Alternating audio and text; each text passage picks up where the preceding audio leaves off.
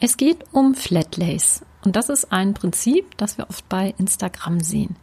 Dabei sind Dinge verteilt auf einem Untergrund und werden von oben fotografiert. Diese angerichtete Unordnung ist also eine Art Stillleben, aber ganz anders, als wir es sonst aus der Malerei kennen.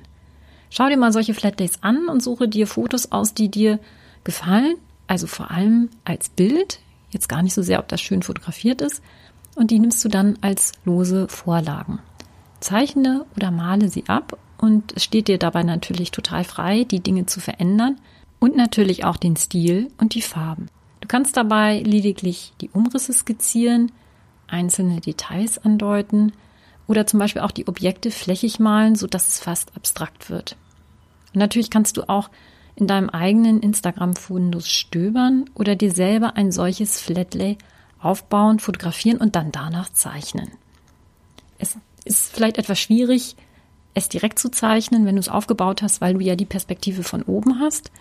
Von daher ist es besser, es erstmal einfach zu fotografieren und es dann als Vorlage zu nehmen. Ich wünsche dir viel Spaß beim Ausprobieren, nach Flatlays zu skizzieren und weitere Kreativanregungen findest du unter atilda.de.